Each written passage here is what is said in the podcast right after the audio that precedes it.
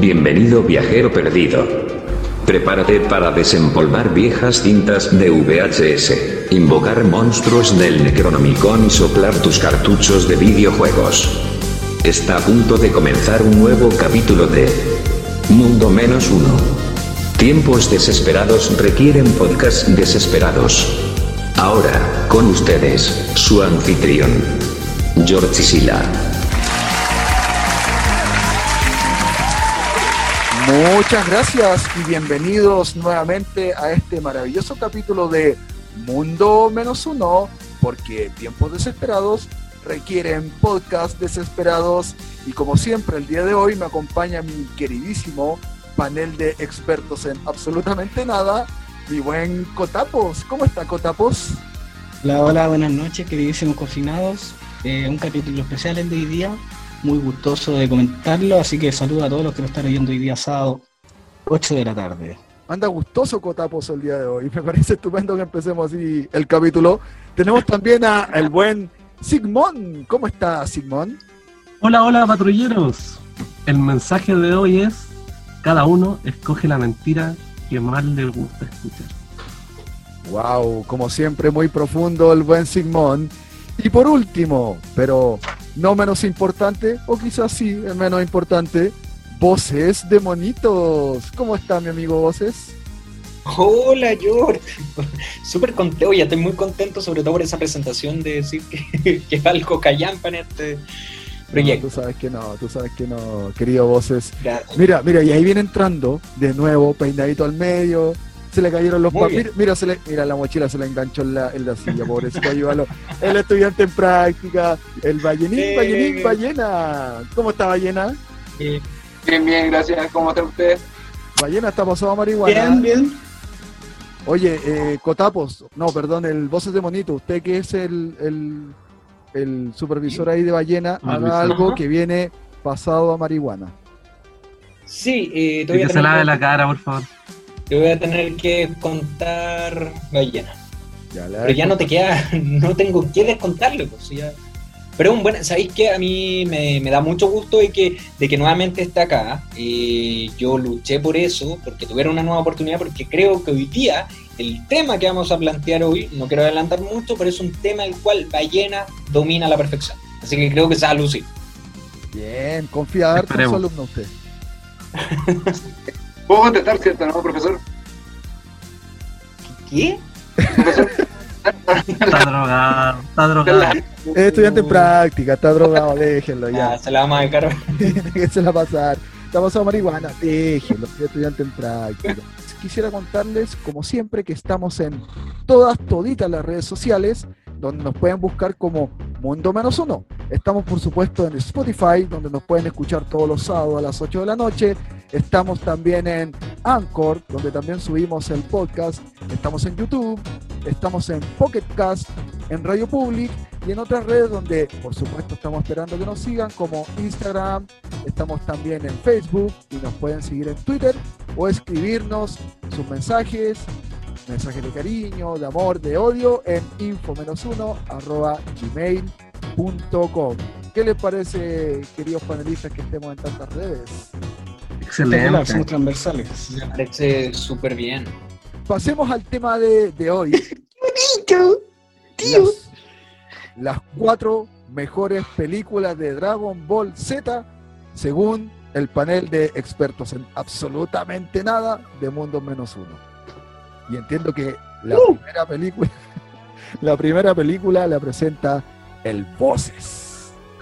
Eh, Mira, ¿qué, qué, qué te traigo a ti, George? Y a Aparte de cosas compañeros?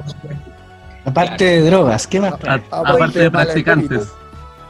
Mira, como experto te traje una película que ni siquiera se considera película, se considera un especial. Yo en lo personal la considero una película, ¿por qué? Porque la duración es similar a las que tienen las películas de Dragon Ball, a pesar de que otros la consideran como un capítulo especial, ¿cierto? Que tiene Wow. también un poco el formato del capítulo, cuando se dan a pausa eh, comerciales, etc. Esta es la película de Bardo. No sé si la conocen. Bardo contra Freezer. Bardo, Bien, el padre de. Kakaroto. Sí. ¿Quién Claro, es Bardo? ¿Quién bien. es A ver por acá, ballena. Levantando la mano, por favor. ballena. Es practicante. De- Hoy día vi la película, la película, las cuatro que había en el top, así que vengo estudiado. Ya, Sí, muy Déjeme bien. contarle Ya. a los que nos escuchan que Ballena, antes de comenzar el podcast, y cuando se le cayeron los cuadernos cuando venía entrando al, al estudio, vimos que tenía apuntes de, la, de las películas, entonces punta para él. Ah, sí. Ya se preparó, sí, se preparó.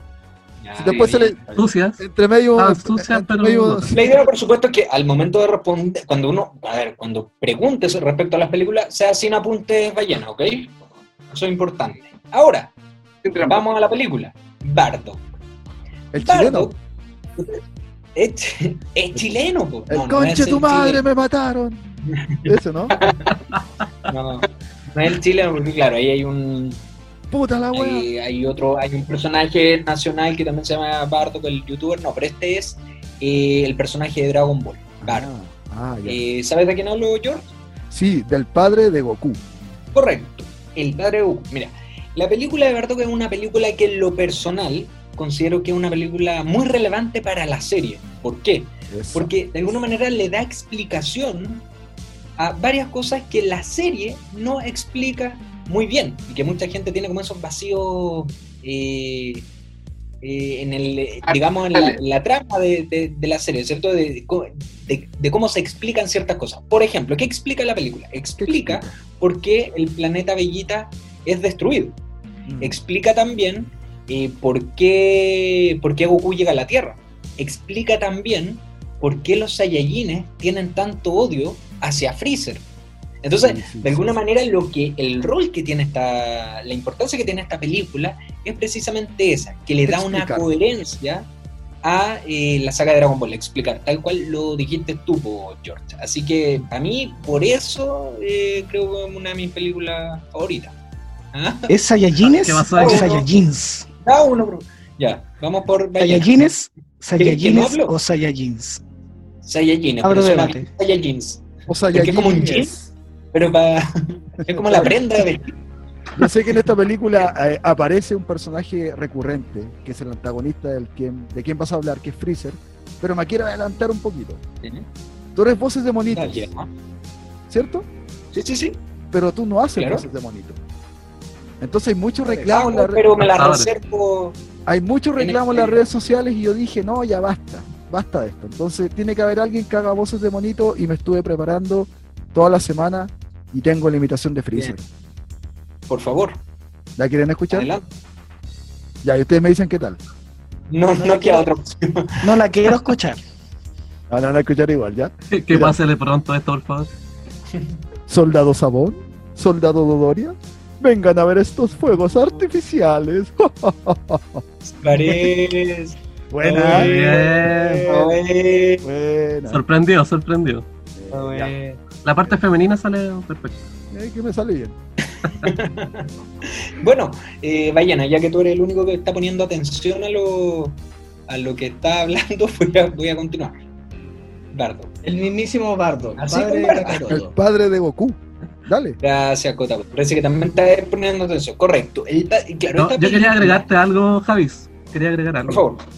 que tú dices que esta, esta película especial entrega respuesta, también entrega una respuesta o una idea no tan Sí. explícita en, en el argumento, pero es de cómo son los Saiyajin en su día a día, Mm, que eran tipos súper rudos. Simón, sí.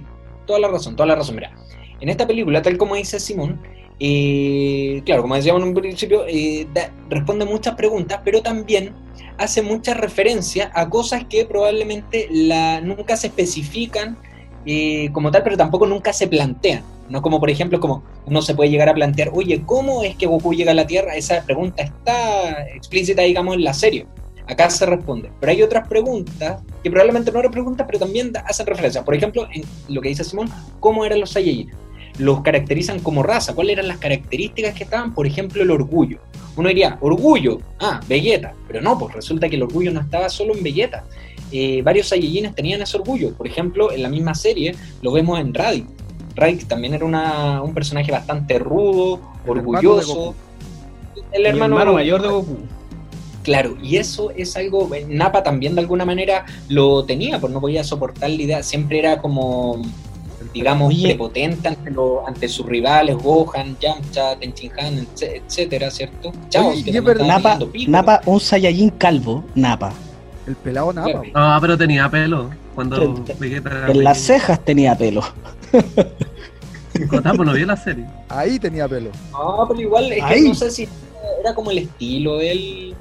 Igual es, es importante porque Era un skinhead. muchos también usaban pel- a- a todo lo contrario, usaban el pelo largo. ¿cachai? Y nosotros posteriormente vimos que solo los Saiyajines que llegaban al tercer nivel eran los que tenían el pelo largo, pero Raditz, por ejemplo, también usaba el pelo bastante extenso. Pero bueno, volviendo a, lo- a la película propiamente tal, le da todas esas explicaciones súper interesantes, eh, porque ahí se explican, se explican ese tipo de relaciones. ¿Por qué los Saiyajines, por ejemplo, odian a Freezer? ¿Por qué Freezer llegó a destruir el planeta Vegeta? Bueno, la razón es principalmente porque, lo, porque Freezer vio en los Saiyajin una amenaza. Eh, se dio cuenta de que los Saiyajin eran potencialmente un peligro para él, porque era una raza que constantemente se estaba superando en poderes. Por lo tanto, él lo vio como un peligro y la decisión que tomó era precisamente eliminarlo, que fue como la decisión más categórica. Estaba como- Oye, voces, antes de, lo voy a- el, voy a- antes de iniciar el, el podcast, el capítulo de hoy día, estábamos hablando un poquito sobre las implicancias a nivel de analogía que tiene la, la- la raza Saiyajin. Y habíamos quedado, habíamos hecho un, pequeño análisis que queremos compartir, en donde parece que los Saiyajin sí son una analogía a la clase trabajadora, al pueblo, Al obrero. a los obreros, a los simples y pobres y sufridos honorarios de Chile, weón. De Chile. Claro, y eso también se, se explica mucho De en Chile. cómo es Freezer, porque Freezer representa, representa todo este Honorario. esta liderazgo, este esta cosa, esta- este, este estilo de, li- de liderazgo dictatorial, explotador. Freezer es capitalista. Sí, pero pues, Freezer, muy- sí, Freezer es capitalista porque eh, los Saiyajines vivían en una especie de realeza con el rey, pero Freezer trae el dinero a la maldad y los somete. Se supone que los Saiyajin están como en una especie de sistema feudal. O Oye, algo pero tienen, tipo, ¿cachai? pero tienen el mejor sistema de salud de la galaxia. Los en No, pues es se Mañalich, es Mañalich. Voy a arriesgar más. Vamos. Pero, pero claro, hace, hace, hace como harta referencia a eso, como al estilo al estilo sociopolítico que tenía que tenía aquel planeta. Ahora, Ahora, igual- disculpa, hay algo que no se, no se profundiza mucho en la serie, que después en Super y en la película también de que vamos a, a reseñar más adelante, de Dragon Ball Super Broly, eh, que no olvidemos que Freezer, hablando de capitalismo, es el líder de la Federación de Comercio. O sea, ¿qué más capitalista que eso? ah, sí. Sí, pues. Sí, pues el logo, el logo que trae Freezer. Una compañía. Es una compañía que Freezer era tan poderoso que el rey de la- del universo, que es este pulpo que sale después en Dragon Ball Super, lo deja a sus anchas porque no puede hacer nada frente a esta, a esta enorme federación. Y esta federación capitalista es la que genera opresión en los pobres Saiyajines que trabajan y trabajan sin beneficios en salud, en educación, Claro. en nada. Sí. Mundo menos uno con crítica social. Sí. Si la película de Bartok en resumen es una protesta, pues un- un estallido social que hay en el- Incluso está prohibida en muchos países por lo mismo. Claro. No, pero, Como pero en no- Kazajistán.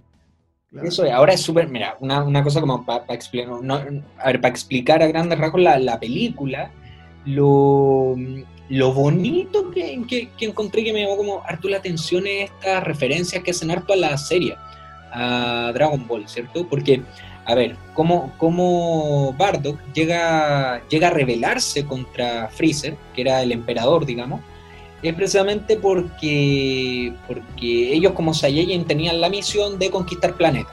¿ya? Eso expli- explicaría por qué los Saiyajines son una raza un tanto fría, ¿cierto? Un tanto despiadada, porque en el fondo están acostumbrados a eso. ¿Ya? Y que es un trato también que tienen con el emperador Freezer. Pues de alguna manera Freezer les dice, oye, vayan a conquistar ciertos planetas, ¿cierto? Y a cambio de eso yo les brindo probablemente, claro, pues seguridad, tecnología, etcétera.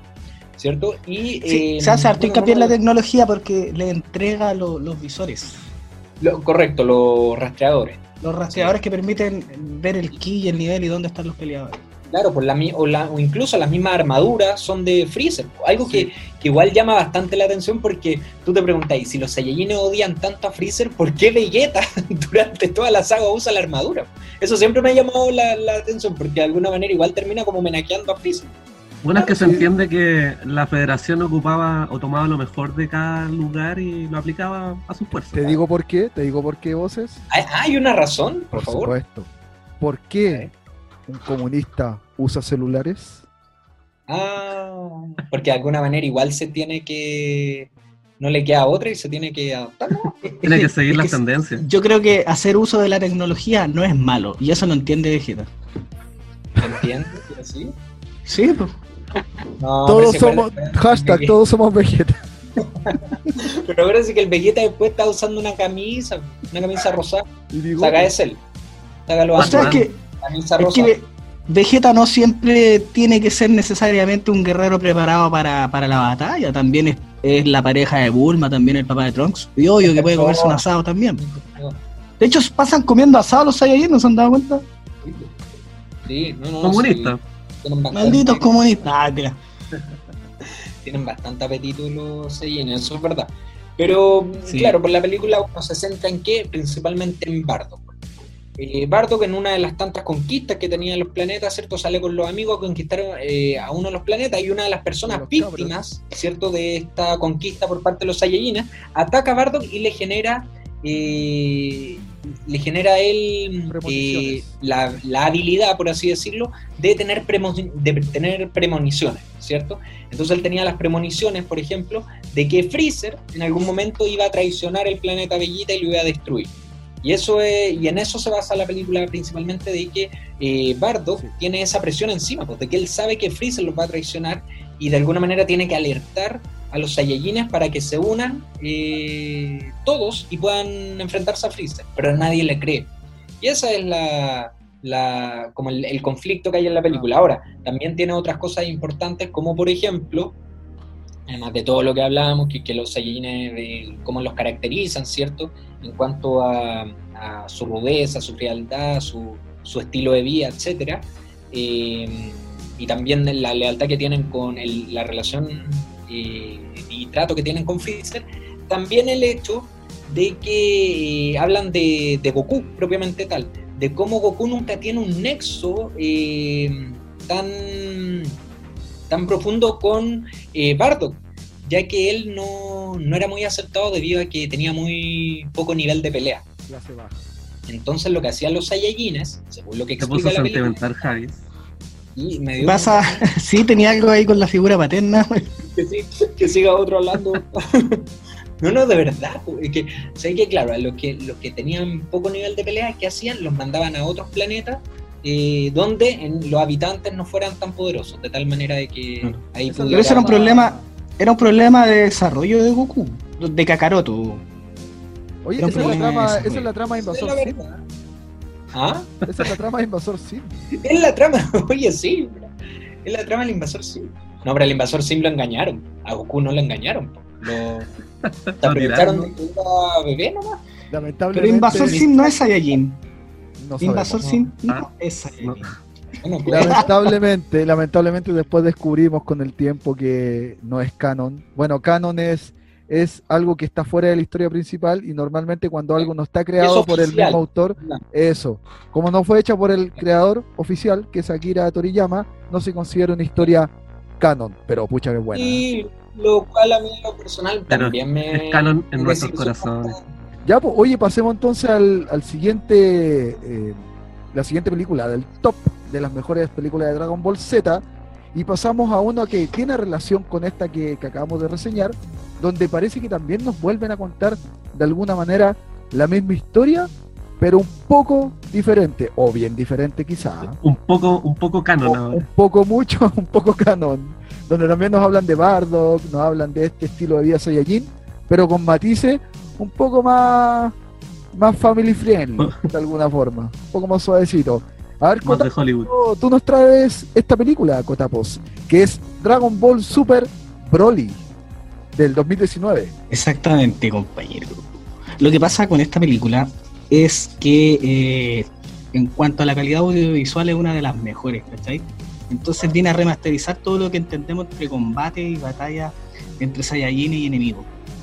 Eh, esa es la gracia de esta película en cuanto a lo que, lo que proporciona a nivel visual y auditivo. Tiene un estilo de La película muy está similar al, al- al clásico. Al clásico, pero muy remasterizada. Incluso en algunos efectos se pueden ver eh, casi eh, efectos más de tipo 3D en algunos en algunas imágenes se puede apreciar. El tema, la película en sí está dividida en dos en dos partes, digamos. Al principio sale una parte descriptiva que tiene que ver con hace 40 años antes, donde estaba el, el rey Vegeta y todo el tema, y iban a destruir, como dijo el compañero Javis, voz de monito, el país de, de los Saiyajin, o sea, el país, perdón, el planeta de los Saiyajin. Tengo una duda, porque yo pensé que el papá lo había mandado como para protegerse. ¿no? No le iban a matar. No. A matar, sí, Eh, po, a Broly o sea, sí, matar. pues, sí, o sea, de alguna manera lo, lo A Broly lo iban a a Broly lo matar iban a matar por ese su planeta nivel- arrancando. Por su nivel de Porque el papá de el papá de Vegeta anticipó que iba a ser una persona o, o un Saiyajin que no se podía controlar. Acá pasó Bueno, todo lo contrario con Goku. es ¿ah? que- Goku se querían deshacer de él porque tenía poco nivel de pelea. Acá fue todo lo contrario, porque tenía tanto nivel de pelea que podía ser superior a Vegeta. pues. Eso sería una especie de humillación para el príncipe. Entonces había que estar en la El media. príncipe, Eso la realeza. Había que ser mediocre. A la- en la media. Claro. Claro. Bueno, ¿Cuál es la lección? Sé una persona sé mediocre. Mediocre. nunca tratar de resaltar. Ahí, ahí, por ahí no. Buena Bien, lección. entonces posterior, posterior a la parte introductoria de la película que tiene que ver con, con los orígenes de estos Saiyajines, de los más poderosos, de hecho, de Broly, de que el padre también lo envió a un país hostil, o sea, a un planeta hostil, estoy hablando de países, ya, y Goku a la Tierra, o Kakaroto. El tema es que después de- del torneo de... ¿Cómo se llama el torneo? El torneo del otro, de- De los multiversos. De los De poder. ¿Cómo se llama? El torneo poder. Freezer empieza a reclutar a estos dos Saiyajines, a Broly y a su padre, y llega a la Tierra en busca de las, de las esferas del dragón para eh, solicitar un deseo a Chelón que en realidad es bien bien caricaturesco en realidad, ya que tiene que ver con eh, crecer 5 centímetros para que lo respeten, ¿vale? Sí, sí, sí, sí. Entonces, Eso, eso recuerda mucho, recuerda mucho a, Es como una analogía, no sé si, si ustedes lo comparten, chiquillos, una analogía como a Napoleón, que también decían que estaba un poco complejado este tirano, también estaba complejado por el, por el tamaño. el tamaño. Bueno, ahí resaltan como la parte de, de Toriyama de, los de estos chistes un poco burdos, pero que igual generan risa. De hecho, para mí uno de los mejores chistes de, de la película y de la saga de la saga de, de Dragon Ball, porque ¿Y tiene una bueno ahí los que vean la película van a ver que tiene un guiño con otro personaje de la serie. Y eso le da claramente más profundidad, pese a ser burdo, como dice Cotapos por ahí, le da sí más profundidad al personaje de Freezer. Lo vuelve más complejo. porque lo, fe- lo feminiza un poco en algunos aspectos y lo hace ser más, más narciso. Yo, bueno, eso es mi apreciación. Ya. El tema es que después se desarrolla una pelea tremenda en la Tierra porque llega Freezer con estos dos Saiyajin, se roba las seis esferas del dragón para pedir este deseo, pero hay una esfera del dragón que falta que está en un- una parte del planeta Tierra que tiene que, que hay mucho hielo. Y ahí se empieza a desarrollar una pelea tremenda. Broly contra el príncipe Vegeta.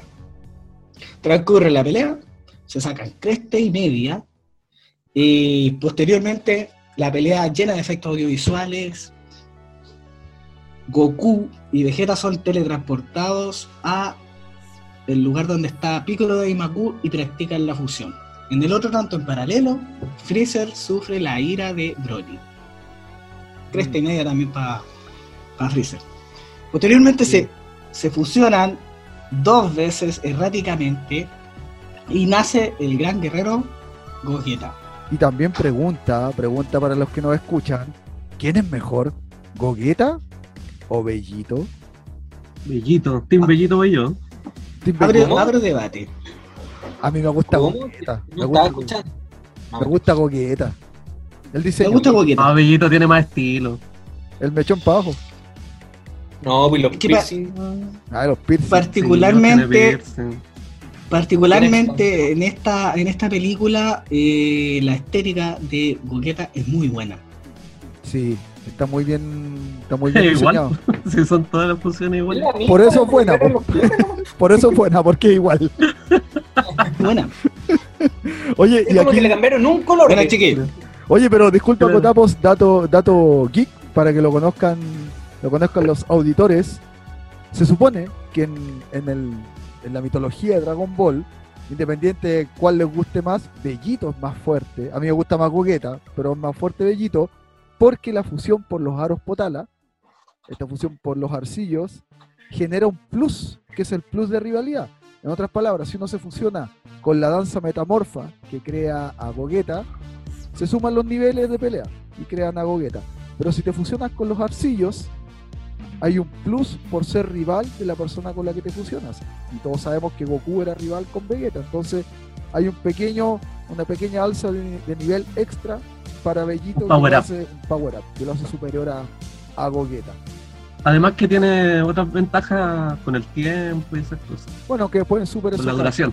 En Super igual cambia eso, Eh, pero bueno. eso es más variable. No es, no es tan canon eso. Mm. Bien. Este capítulo no es canon. Más allá del combate en sí, porque siempre Goku, Vegeta y todos los buenos de los Saiyajin, entre comillas, que sabemos que tienen un componente de maldad, se, se enfrentan a otro Saiyajin, ¿cachai? Que en realidad fue, forma- fue transformado en alguien con furia, ¿cachai? Por su padre. De hecho, Freezer se aprovecha de eso y mata a su padre y estalla toda la ira de, de Broly, ¿cachai? Igual en esta película hay muchos datos contradictorios si uno vio todas las películas de Broly, ¿cachai? Eh, pero... Claro, Es que eh, es, ahí volvemos nuevamente a lo que es canon y que no es canon. Ese, ese conflicto constante. ¿Por qué? Porque ponte tú, vuelvo a lo de Bardo. La película eh, que tú estás ahí comentando, Cotapos, empieza precisamente haciendo una referencia a Bardo. Y la cosa es que la referencia que hace es muy distinta a la, la película de Bardo. Pero si tú me preguntas una opinión muy personal, yo prefiero la explicación de la película de Bardo, la que no Cierto. es canon. Cierto. ¿Por qué? cierto. porque creo que tiene eh, mucha más coherencia en cuanto a la historia, a pesar de que no es lo que quiso mostrar el creador, ya, tú lo quieras, de acuerdo, pero tiene más coherencia, le da sentido a por qué, por ejemplo, los Saiyajines son tan despiadados, le da sentido a por qué los Saiyajines tienen tantas diferencias con, con Freezer. Y acá Bardock, ponte tú, se mostraba muy, muy distinto, de hecho, eh, bueno, algunos dicen que la película igual la... Era mucho más extensa esta película, pero que por el hecho de ser una película dirigida a niños, eh, no, tienen, no pueden durar más de cierto tiempo. Y como esta película era una de las más extensas, tuvieron que acortarle, acortarla mucho, o sea, acotarla mucho. Eso se dice. A mí me dio un poco de rabia porque yo creo, así de verdad, sin hacernos los locos, yo creo que sí era la visión de Akira Toriyama la que mostraron. Y después Sí. dijo, no, esa no es, es otra. Que es, otra es otra muy se- diferente. No. se volvió comercial. No, a, mí no, a, mí, Claro. me- a mí no me gusta esta versión porque acaba con la, con la imagen que nos había presentado en las películas de Bardock que hablamos anteriormente, de estos Saiyajin rudo. Ahora justo toca que la mamá de Goku es la de corazón noble, Que que no tiene tiene un papá súper comprensivo, que No la apoya sentido. y que también protege a su madre. Los Saiyajines habíamos establecido muchas sagas en el pasado que los Saiyajines eran, habíamos dicho, instintivamente orgullosos. Y que Goku Claro. Era distinto porque justamente se crió en la Tierra y además se golpeó la cabeza. Pero ahora viene que Goku es Ah, distinto sí. porque parece que viene una familia bien establecida. Entonces, ahí no tiene mucho sentido. Bien constituida, bien constituida, la Y que no- antigua. y que no olvidemos que esa familia también crió a Raditz. Y Raditz no es Un como Goku, psicópata. un psicópata de mierda. Pero sabéis, lo que pasa con Rabbit es que Rabbit sociabilizaba con Nappa, con Vegeta, ¿cachai? En la infancia, entonces también se, se fue por otro camino. que también es fue, más, incoherente. porque Otapo está defendiendo esa visión distorsionada. fue más de Krillin. Kakaroto vino a juntarse con Krillin, pues, bueno. Y de hecho Krillin era más malo que él y más pillo cuando chico. Ya, pero la visión de Raditz también es incoherente porque ¿qué hace un guerrero de clase baja, pelucón, pelochuzo ahí con los de clase alta? era, era- No, para mí no tiene sentido. Tiene No tiene sentido. en el sentido, en el sentido de que Raditz a lo mejor era más aspiracional. Es como la, eh, a lo mejor era como el humilde que quería juntarse con los cuicos. ¿Para qué? Para él aparentar y ser cuico. ¿no? Oye, Es que, pues, Y a lo mejor decía, oye, yo soy de clase alta. oye, sí, claro. Andaba con un celular, Mira mi rastreador. andaba con un celular de Tengo el último rastreador. ¿Te diste cuenta que al final Goku se transformó como en en un weón que le otorgó casa, vi- o sea, vivienda, le dio alimento, le hizo la casita. A mí que la mina. Asistente social. hacer carrera, quiere hacer carrera. Goku la Sí, asistente la- Goku, trabajador social. Sí. Oye, no sé si les pasó. Bueno, de todas formas, independiente de las críticas, me La gusta. encontré muy tierna.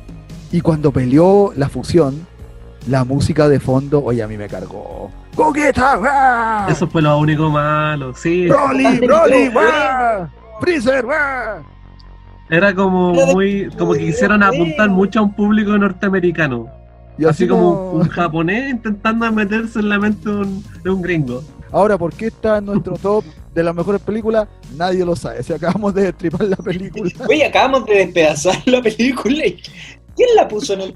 Claro, la parte atractiva es la remasterización, ¿cachai? El audio, el efecto. Eso No, es la magia, yo creo, de la también película. hicieron- No, en la profundización de Freezer. Yo creo que es lo único bueno. Que Freezer No, hicieron- otros matices. A ti te, te gustó la, la feminización de Freezer, de la Es que. Freezer siempre fue afeminado. Soldado Sabor. Como la, como la, Soldado Doria. como la, la imitación del, del joven. Ya, ¿Vamos? pasemos, ya, pasemos a, a la siguiente película del top.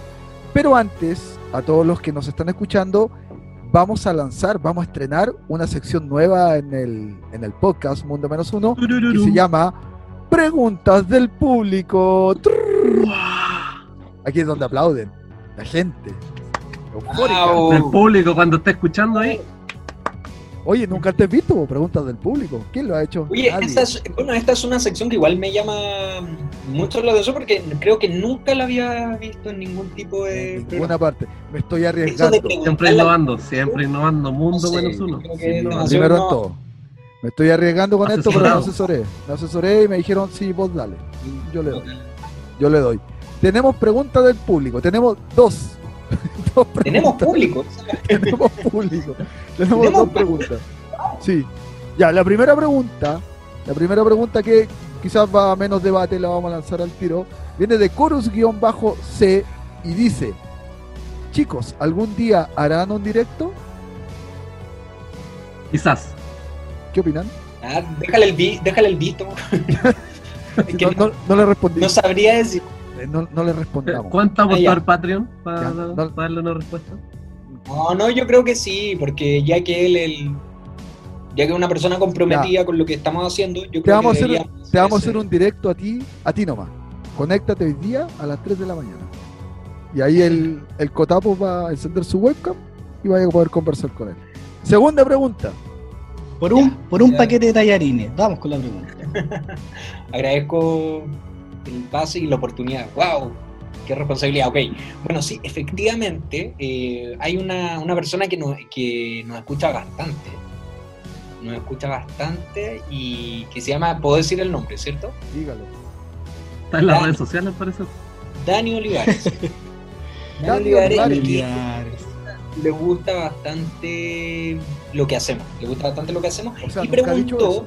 Solamente hizo una pregunta. ¿no? Nunca ha dicho eso. No se infiere, se infiere por el live. Ah, ya. Ya, perfecto. No, pero preguntó eh, por mi alumno en práctica. Y eso me pareció raro. Eso, eso me pareció... Se está quitando protagonismo. No sé. Yo creo que yo creo que la Dani es amiga del alumno en práctica y el alumno en práctica viene a serruchar el piso, Puede ser. creo yo. Es Pero no sea el pupilo. es que él es O sea, oficial. perdón, a su mentor. Él es canon. Tú no. Ah, él es- estudiante ah, yo estoy en practica el es canon. mismo Pero tú no eres oficial. paralelo. Ya. La pregunta era, está llena. Alumno en práctica. ¿Habla cetáceo?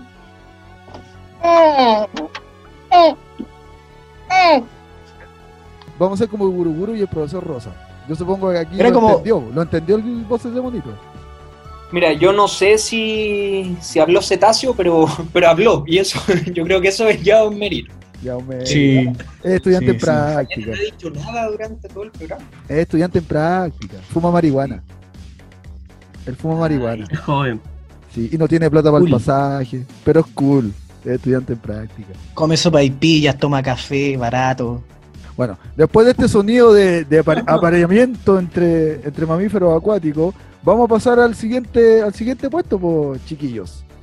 Vamos a hablar de la película Fusión, que es una película ya, ya, ya. Una Ah. película de Dragon Ball Z, de las mejores a nuestro juicio, y por eso está acá también en este top.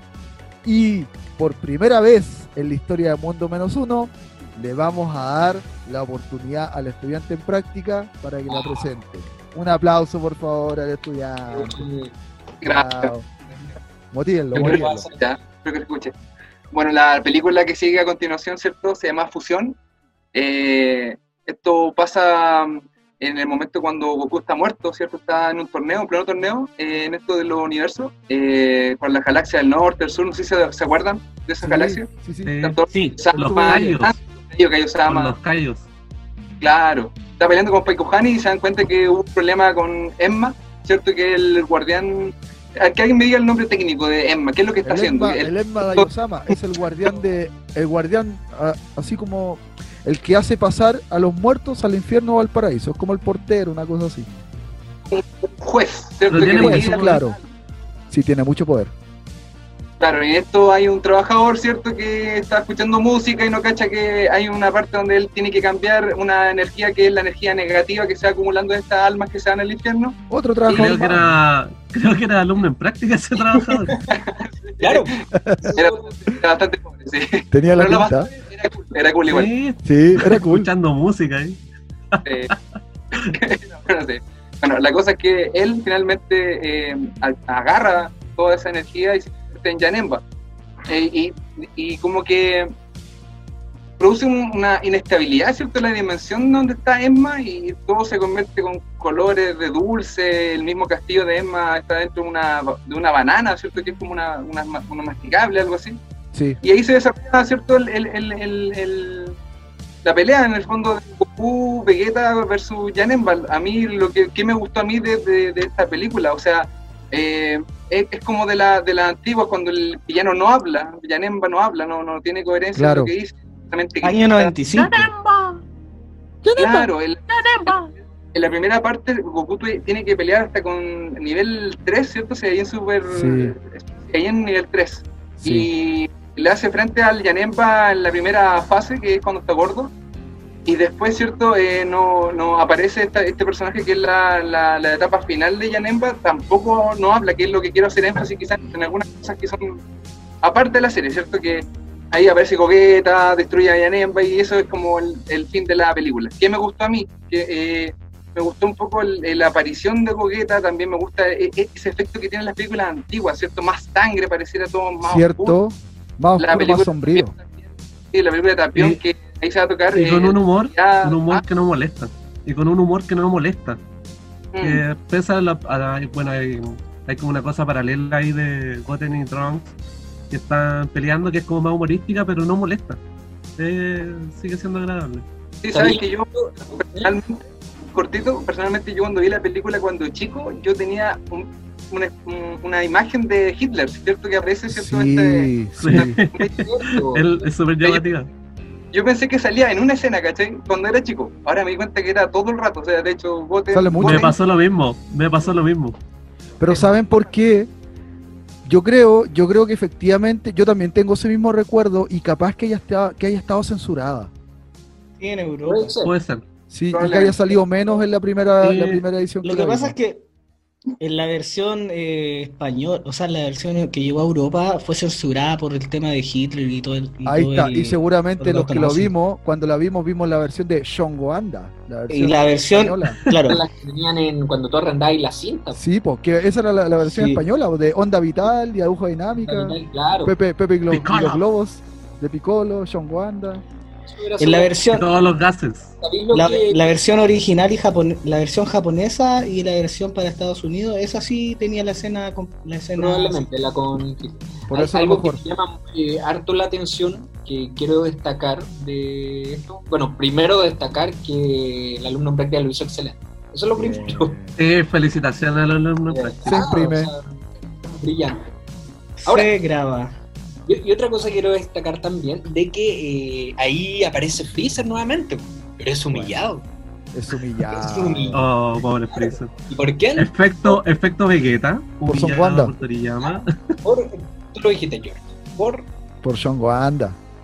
y eh, como, como el gran Saiyaman. Como el Gran Saiyajin. como la. Pero ¿sabéis qué? No importa porque esa película no es canon. Y en la Ah, película, por- y en la que ya es canon, empezamos en la que es canon, se reivindica con el mismo golpe Freezer. Le pega el mismo golpe a, a, a Un Gohan. easter egg. Un easter egg. Una referencia. Una referencia. Sí, eso, eso a mí me llamó, me llamó harto la atención porque, porque igual todos los que, los que eh, vemos Dragon Ball y en ese tiempo sobre todo eh, lo- era como, lo veíamos en ese momento más actual porque eran cuando daban los capítulos en la tele y todo eso. Eh, siempre teníamos como ese nivel, era como, ah ya, Freezer fue el primer villano y los personajes iban aumentando tanto su poder que era obviamente el villano anterior ya era nada, porque o sea, Una cualquier- mierda, una mierda de villano. Claro, pues, y eso la misma serie lo recalcaba, por el hecho de que, por ejemplo, la saga de Freezer fue tan, tan dura, eh, fue tanto lo que se trabajó para poder derrotar a Freezer, y después cuando empieza la saga de los androides o la de Cell, llega Trunks y lo mata de una, ¿cachai? O sea, dando mucho énfasis en eso, en que Freezer desde ahora va a valer callampa, ¿cachai? Pero se, énfasis. pero se fueron al chancho, derrotándolo de un puro eso, golpe en la que- guatita. Claro, Sí. por eso te digo, yo creo que eso, más allá de que sea o no sea canon, igual es algo que la serie, canon, igual lo venía haciendo, ¿cachai? Sí. Que era decir, Es como, que es la forma que tienen para ir comparando que, este tipo, este nuevo Claro. villano es como cosa seria. Oye, Claro, Pero algo- sí encuentro que Freezer igual ha conservado ese, ese carisma de que es como el villano, a lo mejor no más poderoso ahora, pero el que es más, es más maquiavélico. icónico. Y él, no, y el más significativo, pues piensa que Sí. el que tiene más relación con los Saiyajines, con los orígenes de, de Goku, Mm. de Vegeta, de Broly, Fue, sea, el primer, el primer maltratador y sometedor de la de la ¿cómo se llama? de la familia Saiyajin. Ni uno el menos. condominio Saiyajin. Oye, algo que me apasionaba mucho, algo que me gustaba mucho, era el regreso de los guerreros del infierno. Me apasionaba mucho ver a los villanos antiguos de Dragon Ball. Aparecía General Blue entre medio de las hordas de villanos malvados. Aparecían todos esos De villanos hecho, que habían derrotado. Algo bien polémico también, ahora Del que me- Capitán Guiño Rana, sale como rana. También, También. cierto. No, pero me acordaste algo bien polémico, no, no estoy seguro si era esa película, eh, que aparecía uno de los androides, el El- del amigo del doctor Maquijero. Llevan No, androide. esa es otra. Y que era eso, po, ¿no? Sí, no, sí, no. es que hay hay, otra. hay algo similar que. Estás- censurada. Tú estabas hablando de la, de la saga de No los-. Estaba hablando de la saga de Super 17 de Dragon Ball GT. donde Ah, ya, también- esa, no, me, me la confundí, no es, no es esta, ya, que Pero algo polémico. similar. Algo similar, Pero porque estoy- también Yo aparece en estoy el casi infierno. seguro que, que en esta aparecía el androide, este, el, no me acuerdo qué número era, el que era amigo de Maquijero, El androide. Amigo. que Vegeta destruye. Ah, Ah. no, tienes razón, voces de bonito. ¿Cuál es? sale el, el 19, Android Ese. 19, el gordito. El gordito, claro. ¿Aparece? Eso, eso, Sí. sí. Oye, ese ese androide se parece mucho se parece mucho a al, al Tapión. Yo le, le comentaba a George a la reunión de pauta. A Tapio. Ese androide What? Deja la, deja la droga, Gotapos. Deja la droga, por favor. Y devuélvesela Ponte a ver mi- Dragon Ball. Devuélvese la ballena. Devuélvele la droga ballena. Le requisó, le requisó la droga ballena. Oye, no, pero yo estoy casi seguro que aparece ese androide y lo polémico, si es que es así, es que era un androide, po.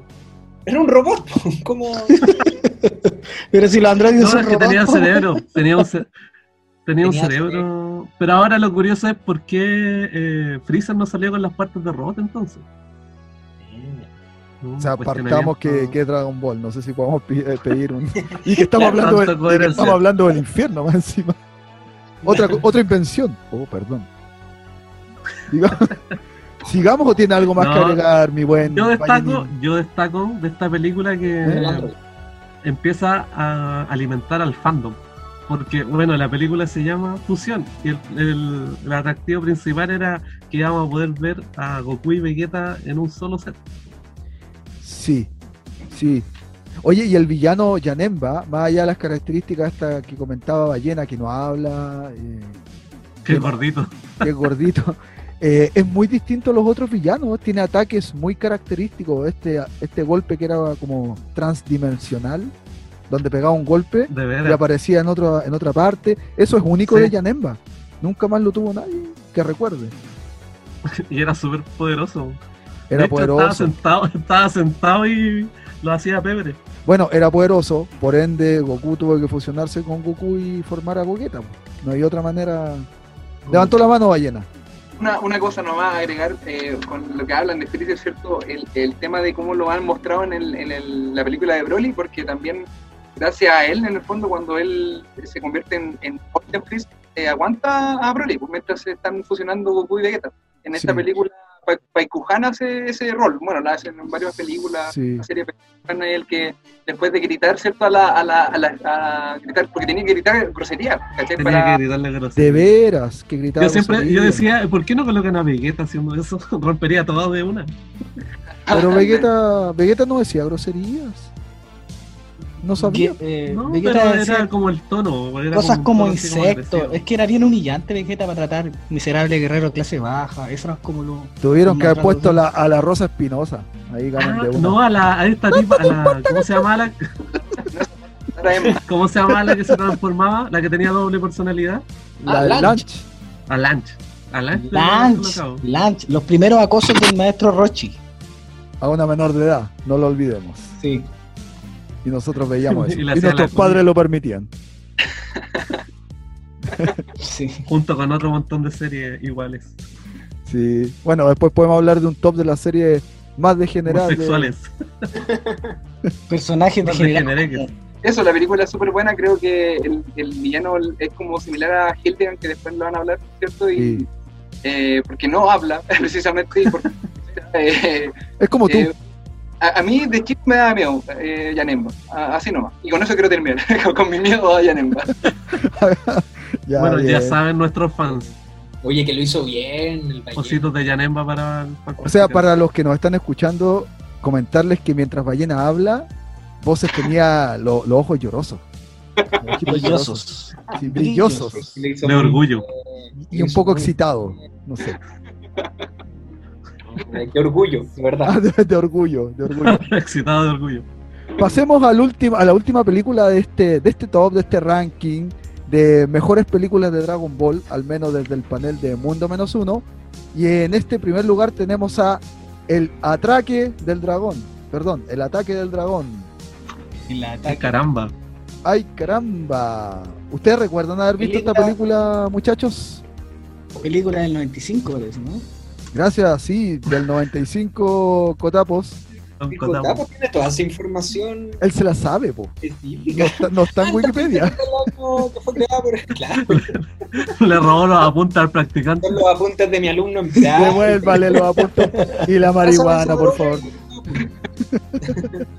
Oye, sí, como dice el buen Cotapos del 95, mitad de los 90, plena alegría noventera.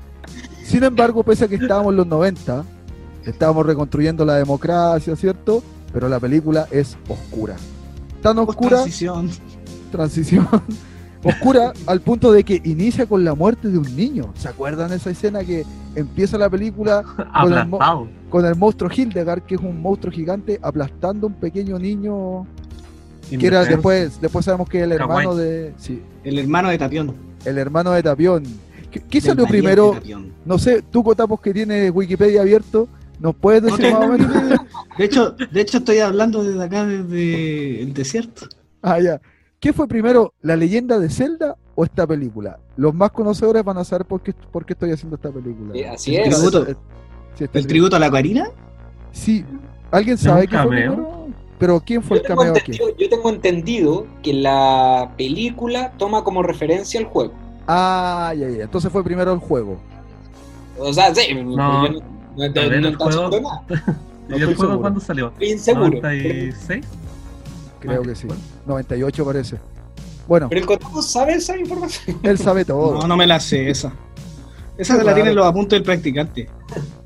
Él lo los apuntes, ballena. Bueno, la cosa es que Tapión se parece mucho a un personaje que se llama Link en el juego La leyenda de Zelda. Tiene un estilo muy similar, la espada, el temple y la ocarina. Ocarina que es un instrumento musical que cobra mucha relevancia en esta película porque es la que encierra o permite encerrar a un monstruo gigante llamado Hildegard. Que al igual, al igual como decía Ballena, es un villano muy similar a Yanemba porque escapa a lo, a lo esperable de la serie de Dragon Ball. Janemba es un villano, un monstruo gigante, enorme, no es como los típicos personajes de Dragon Ball que son pequeños, eh, más delicados, no, este gigante es como un kaiju. Este gigante. Sí. Es como un simio gigante con cabeza de cráneo. Sí. De calavera. Y que hacía en la versión Sí. latina. Los gritos eran muy Y en la penca, versión lo- gringa, Los gritos eran muy pencas. En la versión en la versión gringa hacía. Ah, eh, ah, esa era la Sí, idea. Tienes po. tienes razón. Sí, sí, sí. Pero los invito a buscar el, el grito de, de Hildegard en, vers- en versión japonesa y van a quedar, van a quedar flipando en colores. No, el, el grito es muy bueno. El grito es bueno porque es una especie de sintetizador que hace el grito. En cuanto a la versión latina, No, espe- eso y pescaron un tipo haciendo.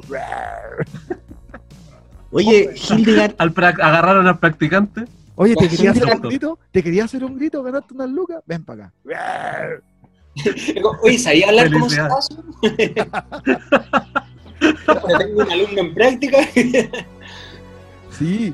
Bueno, esta película tiene como característica, y quizás la dejamos en primer lugar, justamente por el, tenor os- oscuro que tiene, escapa mucho a lo que es Dragon Ball porque venía de repente con estos eh, mensajes un poco esperanzadores, colores vivos, eh, trama esperable, villanos casi de molde, pero la película El ataque del dragón escapa a todo eso y muestra muchas cosas originales. De partida la película está centrada en Trunks, Trunks pequeño, y este personaje nuevo que es Tapión, la película ofrece a este nuevo villano, que es muy distinto a los demás, al aparece... principio Hildegard era el guardián del planeta de Tapión. Y los ¿Sabes magos qué? lo, Lo no, corrompieron, era como. ¿no? lo corrompieron, po, sí, yo, yo, la- yo entendí que era como una. a donde acumulaban como la maldad. una cosa Ah, así. ya.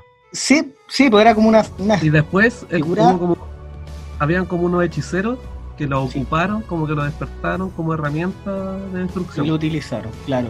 Claro.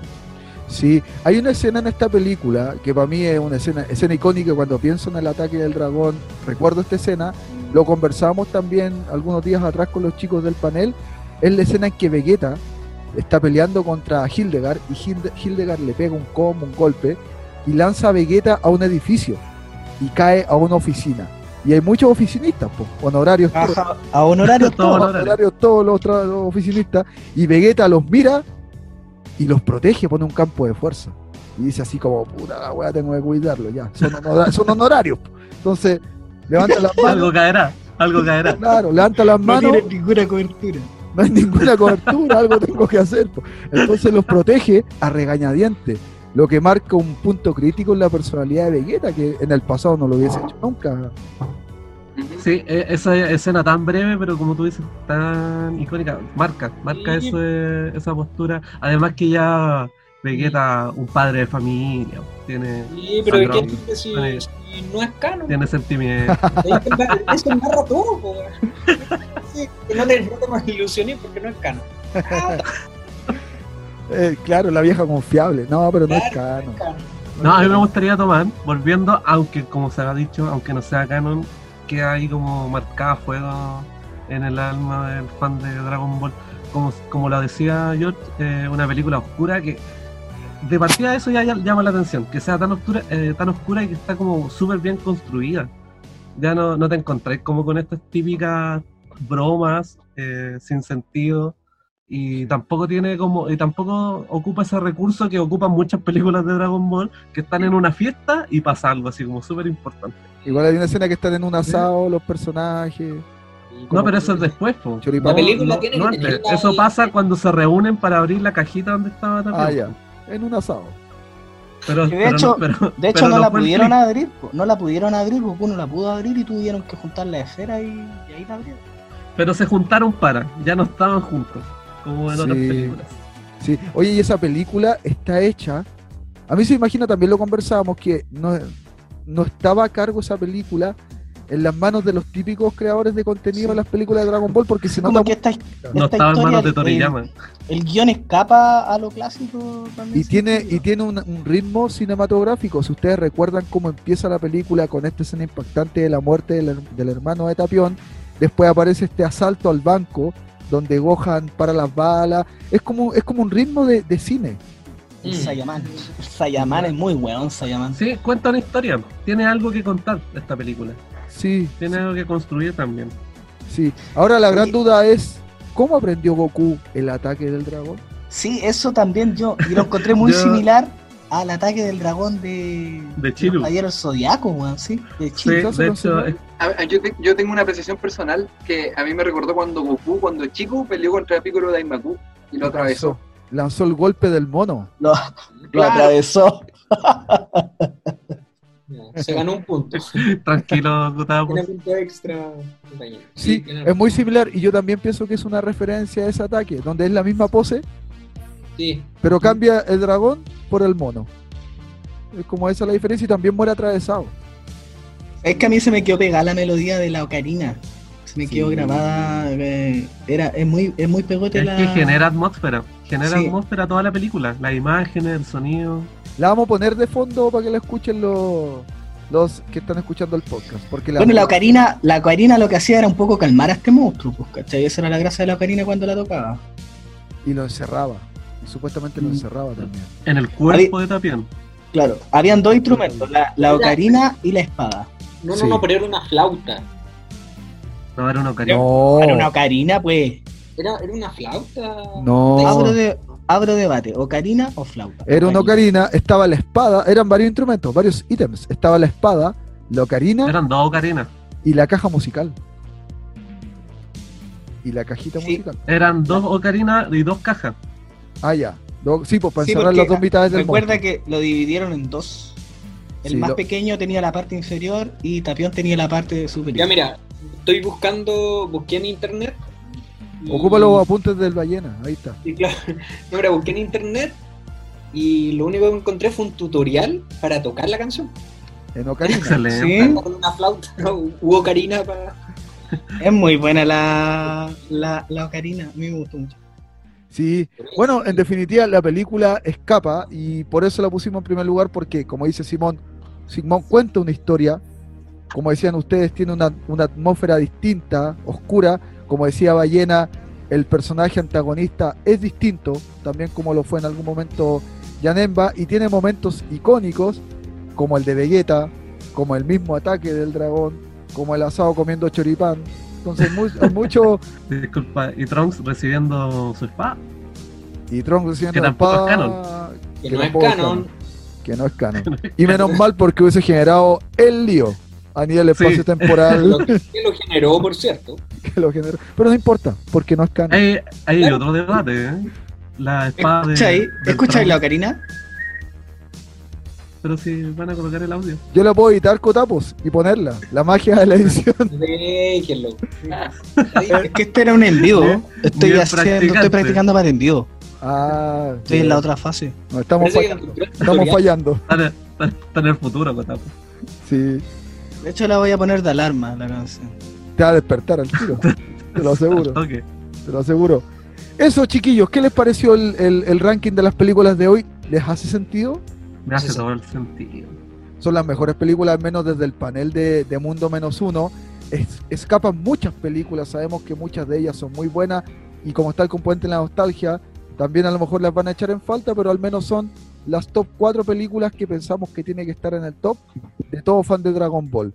Como Al siempre, menos el ataque del dragón, si no la han visto nuestros escucha, véanla. Súper Véanla. recomendable. No es véanla. tan larga, dura, ¿cuánto dura? Como 45 minutos. no lo sé. Esos datos precisos de Cotapo. Cotapo, el preciso. Es que se me perdieron los apuntes del practicante. Perdiste todo el conocimiento, de una, de repente. Se le cayó la mostaza encima de la hoja.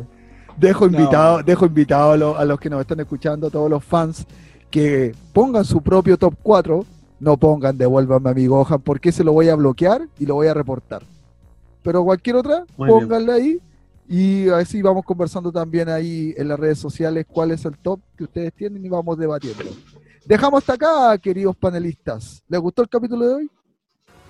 Sí, oye, Sí. saludos, no van a ver. Nueva sección. Saludos, saluditos. A mí me gustaría dar saludos a la gente que nos escucha en Estados Unidos, a los osados que están en por esas Oregon. En Saludos. Oregon. tenemos gente en Oregon, no sabemos quién es. Si nos están escuchando, mándanos un mensaje y podemos hacer un directo también contigo, te podemos invitar. Sacamos alguno y te invitamos a ti. ¿Ya? Tú que eres de Oregon, escucha, ven.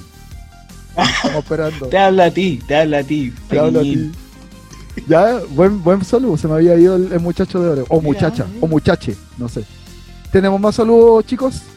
Sí, yo tengo un saludo a un grupo de, de auditores que nos escuchan, se hacen llamar El Panel. Así que mi saludo para ellos y también a María Ignacia. La El manada. panel. La manada. El Panel. Un ¿Ah? grupo narco- Un poco No. amenazante ese grupo. Es un cartel. Es un cartel. Pero nos, nos están Me está- escuchando, así que. Me están dando susto Yo Bueno, pero si somos open mind, pues así. que- Bueno, yo quiero saludar al guatón Byron. Ojalá te vaya bien en la cana. Para todos los que nos están escuchando, si quieren que los saludemos o que alguno del panel dé su mensaje personalizado, escriban en cualquiera de las redes sociales y al final de cada capítulo mandamos los saludos. ¿Vale? Dejamos hasta acá el Esto. capítulo. Ah, Ballena quiere hablar. Sí, No, por sé, supuesto. un poquito, poquito nomás más que saludo. Eh, pienso en el personaje Yamcha. No, no, lo, no lo tocamos, no lo quiero tocar tampoco. Pero a modo de reflexión, de ¿cierto? El personaje de Yamcha. Ve- Vean el tema de la vestimenta, el, el pelo que lleva, bueno, en fin, más allá del poder. Eso nomás. Quería dejar un, un pensamiento final. Yampa- Yancha es pedófilo. Nos quedamos con eso entonces, público, con que ya es pedófilo y cerramos acá recordando que estamos Se comía a Bulma, se comía a Bulma cuando tenía como 10 años, weón. Era poder. se comía puerta. Nos quedamos con eso, con la última frase de Cotapos hablando de pedofilia y dejamos hasta acá el capítulo. Muchas gracias por escucharnos. Adiós, patrulleros.